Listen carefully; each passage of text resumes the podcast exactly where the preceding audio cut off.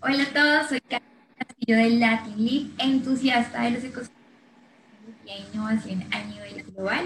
Desde Latin Leap hemos preparado una serie de entrevistas para explorar un poco más los ecosistemas globales, empezando por Singapur. Por eso invité a Francisco Ríos, director regional para Latam Enterprise Singapur. Eh, que, ¿Quién más que él para contarnos y hacernos un zoom justamente sobre el ecosistema asiático?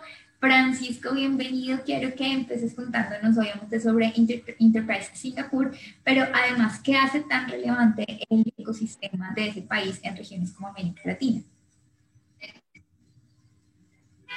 Hola, Catherine, ¿cómo estás? Qué bueno, qué bueno estar juntos y poder hablar un poco de este, de este tema tan apasionante, tanto para ti como para mí, ¿no? Eh, pues el ecosistema de, de startups en Singapur, la verdad es es increíble, ¿no? Ha venido surgiendo, yo creo que en los últimos 20 años, y lo que te ofrece en realidad es una sinergia entre muchos actores en un lugar muy chiquito. Uh, Singapur lo que tiene son 700 kilómetros cuadrados, 6 millones de habitantes. Eh, algunos saben que está del otro lado del mundo, en el medio del sureste asiático. Eh, pero la verdad lo que te aborda es tener una serie de actores que trabajan simultáneamente y muy de la mano.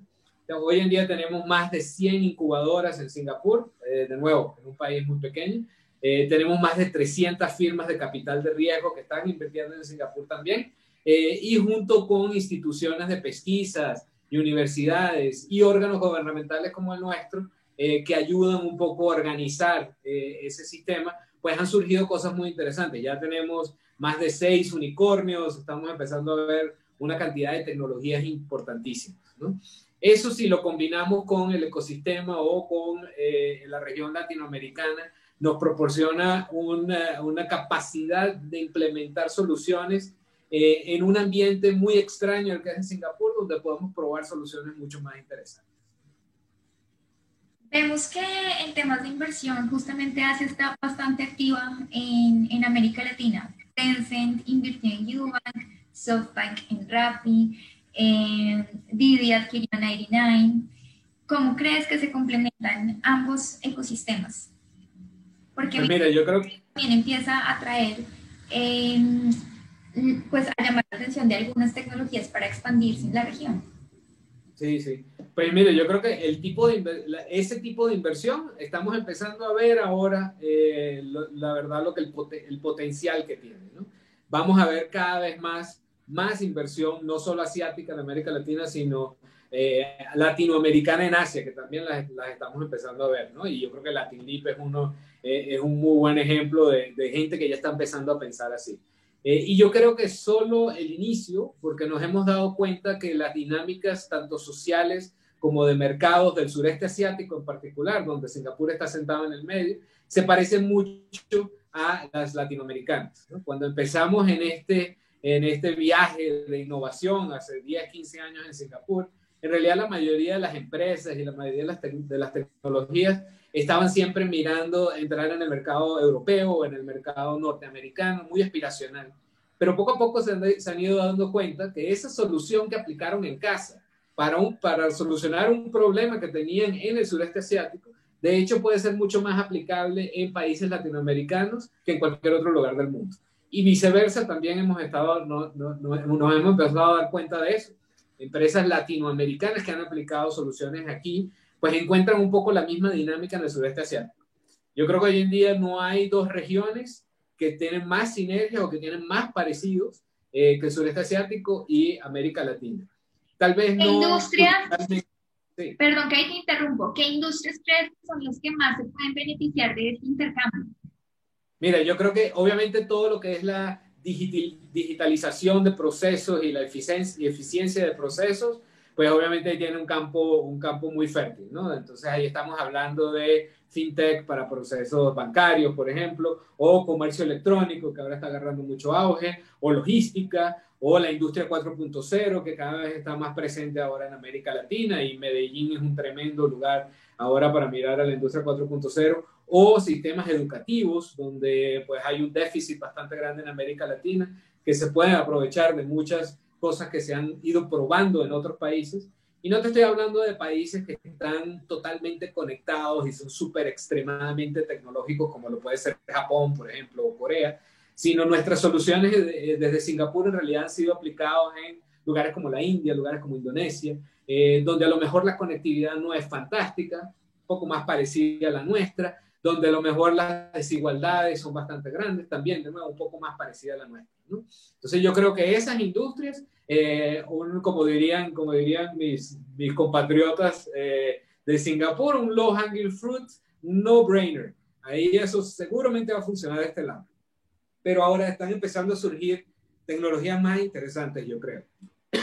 perdón.